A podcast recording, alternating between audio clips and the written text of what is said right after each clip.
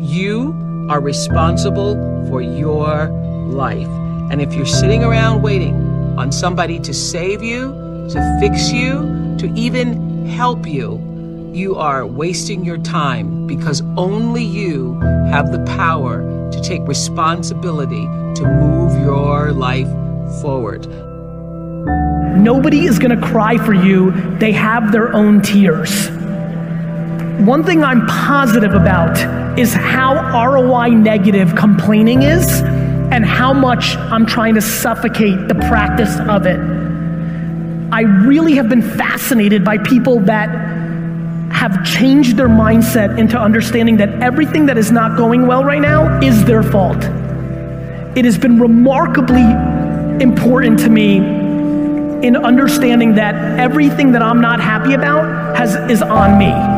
It's, it's a remarkably interesting brain twist. The amount of energy spent on things that you can't control versus being accountable to what you can control has been a huge separator for me in the last four or five years as I've dug deep. I always tell people the most valuable lesson I got from my mentor, Jim Rohn, was I asked my father, worked two jobs. We were always broke. We had no money for food. And we lived in a community we moved to, which was, I thought they were all rich and we were on the other side of the tracks. It was a lower middle class, but compared to where we lived before, these people seemed rich compared to us. And I, I just didn't understand it. And Jim said to me, Tony, it's not about the value of your soul, it's about the value of you in the marketplace. Mm-hmm. And your father's skills are not that valuable. Someone said we have two primary choices in life. We can either accept conditions as they exist, or we can take the responsibility to change them. See, a lot of people want to exempt themselves from taking responsibility. All they want to do is talk about the problem. Every time you see them, they'll tell you their story over and over and over and over again. No one's going to do anything for you. A Couple rules of being a real leader. You need to take responsibility for your own life, bringing energy to your team, leading in recruiting, leading in leadership, leading in growth. Nobody owes you anything, but you owe other people everything. That's what a leader does. You take responsibility. You know exactly right now what you're not doing. It would be criminal of you to leave here and say, I don't know what to do. You know exactly what you're afraid of. You know exactly what you've been avoiding, and you got to make a decision to change it. You know exactly what it is. Don't BS anybody. You know what you need to do different. You know the changes you need to make. And if you can do that, you stop kidding yourself, you can win. You can overcome your fear, overcome procrastination, whatever that is. I say to people, you got to participate in your own rescue. You've got to retool yourself. There are no skill sets in community colleges today, for the most part, that are going to prepare you for the economy or a job that's there. So, what is that going to do? You're just going to waste more money, more time. We need to retool ourselves. The government's not going to do it for you. And even when you're struggling, even when you're discouraged, and you feel like other people have given up on you, don't ever give up on yourself. Right now, between me and the person I want to be, between you and the person you want to be, there is a gap of skill set. And that's it. But once you know your mission and once you believe that you can accomplish anything you set your mind to, then you can do the extraordinary. Now, for me, getting out of that space of being lost, of not knowing what I wanted to do with my life, it all came down to needing to earn credibility with myself in very small, incremental ways. And I knew if I was going to accomplish anything in my life, I was going to have to get control of my mind. Now, ironically, there's two ways to get control of your mind. Way number one is directly going to the mind, which can be very scary, can be very daunting, very ethereal. It's ephemeral, it's hard to grab onto, it's hard to touch. But way number two is through the body. And so I decided that my kung fu was going to be to get very good at developing my body. And in that process, I was going to learn about nutrition, which would allow me to help my mom and my sister. In that process, I was going to earn credibility with myself. And earning credibility with yourself is so important. Do it in micro ways. For me, just showing up to the gym every day was a micro victory. I said I was going to do it and I did it. Now you have to understand, I hate working out. So for all of you crazy people that get an endorphin rush from running, I hate you all. Running for me is like being stuffed into a meat grinder. There is absolutely nothing pleasurable about it whatsoever.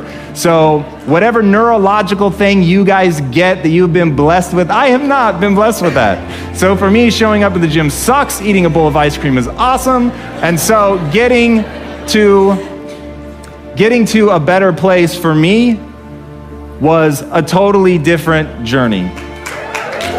Thank you. And what that was, was just showing up every day and putting in the work. It was reading about human metabolism and understanding how what I eat impacts my body. It was earning a little bit of discipline every day, knowing that, well, I did it yesterday, I can do it again today. It was not eating something that I wanted to eat. And most importantly, and if you're taking notes, write this down, it was about changing my identity. Because at the end of the day, identity and values drive behavior. Identity and values drive behavior. So if you want to make a change, you have to change your vision of who you are. You have to begin telling yourself a different narrative. And the narrative you tell yourself about yourself is everything. And if you tell yourself that you're a scared, undereducated kid from Tacoma whose family has never accomplished anything, let me tell you what you will become. A scared, undereducated kid from Tacoma who never accomplishes anything, because that's what you believe. You tell yourself that story enough, and it will become real. But on the flip side, you could tell yourself a story of you're a learner you learn faster than most people. You're willing to put in more work than most people. You're willing to read more books than most people. You're willing to spend an inhuman amount of time every day improving your mind simply by getting new ideas into the system. And that you will admit that you're wrong faster than anybody else, that you won't let your ego get in the way. And you tell yourself that story over and over and over. So when somebody comes and tells you how stupid you are, that you're just a dumb kid from Tacoma, you go, You're right, that's amazing. Thank you for pointing out that flaw because now that I I'm aware of it, I can improve it because I'm the learner. And once I switched my narrative to being the learner, it didn't matter where I started, it only mattered where I was trying to go. And as long as I had that clarity, then I could execute because I believed I could do anything I set my mind to without limitation. You don't need a better economy. You don't need better seed and soil. In fact, when it comes to seed and soil and rain and sunshine and seasons and the miracle of life, that's all you got. Now, what if you blame this stuff? Then you're blaming all you got. If you blame the economy and you blame the schools and you blame the teachers and you blame the sermons and the preachers and, and you blame, uh, you know, the marketplace and you blame the company and company policy, what else is there? When some people get through with their blame list, there isn't nothing else. That's all there is. And if you blame the only thing you've got to work with, I'm telling you, it's called mistake colossal in not understanding that that's all you've got to work with. And if this is all you've got to work with, then you don't change the seed and you don't change the soil and you don't change the rain and you don't change the sunshine. You don't change the seasons. Right? Guy says, I'll take three springs, four summers, nine falls, no winters. No! You can't fool with this stuff. You got to take it like it comes. Then what do you change to make your life work well? You got to start with your philosophy. Guess what I had to do at age 25 in order to change my own future? I had to change my mind. I had to change my thinking. I had to change my philosophy. I was messed up on what was causing my problem. And once I got that straightened out, that all the stuff I blamed, the government and taxes and the marketplace and the economy and things cost too much, negative relatives, cynical neighbors, once I got rid of that and started going for where the real problem was, which was me, I'm telling you, my life exploded into change. My bank account changed immediately. My income changed immediately. My whole life took on a whole new look and color immediately. And the early results I got from making these philosophical changes tasted so good, I've never stopped the process from that day until today. And I'm telling you, with a little consideration of the refinement of your sail, by setting a better sail, refining your philosophy, your whole life can start to change from today on. You don't have to wait till tomorrow you don't have to wait till next month. You don't have to wait till spring. You don't have to wait till 93. You can start this whole process immediately. I recommend it. Now, some people do so little thinking, they don't even have their sail up.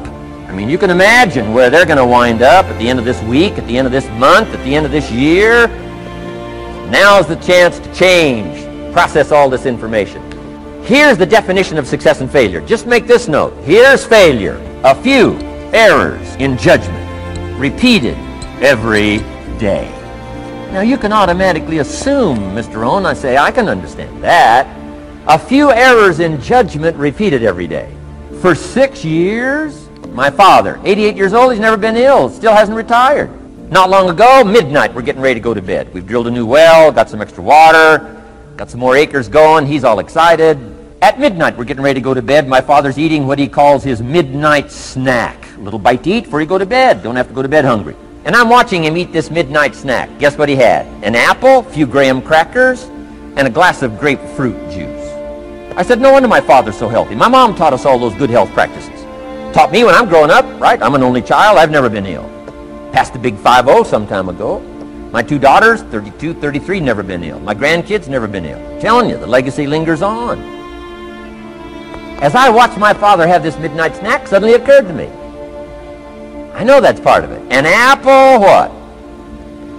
A day. That's gotten to Dallas-Fort Worth, right? An apple. An apple a day keeps the doctor away. Good question for this intelligent audience. What if that's true? You say, well, Mr. Rohn, if that's true, that would be easy to do. Then what's the problem? It's easy not to do. It's easy not to adopt it as your own personal philosophy. Or the guy messed up to say. Guy says a Hershey bar a day. Say no. No. You've been watching too much television. It is not Hershey bar. You got to be smarter in philosophy than to fall for the Hershey bar a day when it's an apple a day. You got to be smarter than that. And if you make that kind of an error in judgment every day for six years, I'm telling you, it'll accumulate into disaster. Sometimes the first year you say, well, you know, I'm so healthy now, what difference is it going to make? You've got to be smarter than that. Just because disaster doesn't fall on us at the end of the first day doesn't mean disaster isn't coming. You've got to be so smart that you look down the road and say, will the errors in my present judgment of philosophy, what's that going to cost me in one year, six years, one month, six months? I'm telling you the money cost and the health cost and the success cost is too gigantic if you look down the road a little ways and say, are there errors in my current judgment like an apple versus a Hershey bar? Is that just a good illustration of some of the rest of my errors in judgment? If it is, that's where I found myself at age 25. I started working when I was 19. I met my teacher who helped turn my life around when I was 25. That's six years. At the end of the first six years of my economic life, I've got pennies in my pocket. I've got nothing in the bank. The creditors are calling saying, hey, you told us the check was in the mail.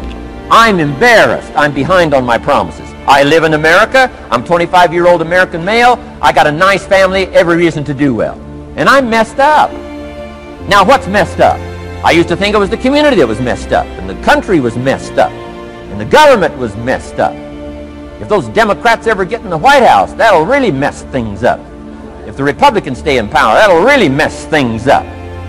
The economy was messed up. Interest rates are messed up. I thought all this stuff was messed up. Then I found out that's not what was messed up. I was criticizing the only thing I had to work with. What was really messed up was my own personal philosophy. My own errors in judgment in my own personal philosophy brought me in six years two pennies in my pocket, nothing in the bank, and trying to explain why I wasn't doing well, living in America, 25-year-old American male, got a family, every reason to do well. Now, once I understood this, here's the formula for failure, errors in judgment, being lax about developing your own personal philosophy. I'm telling you, it's called accumulated disaster.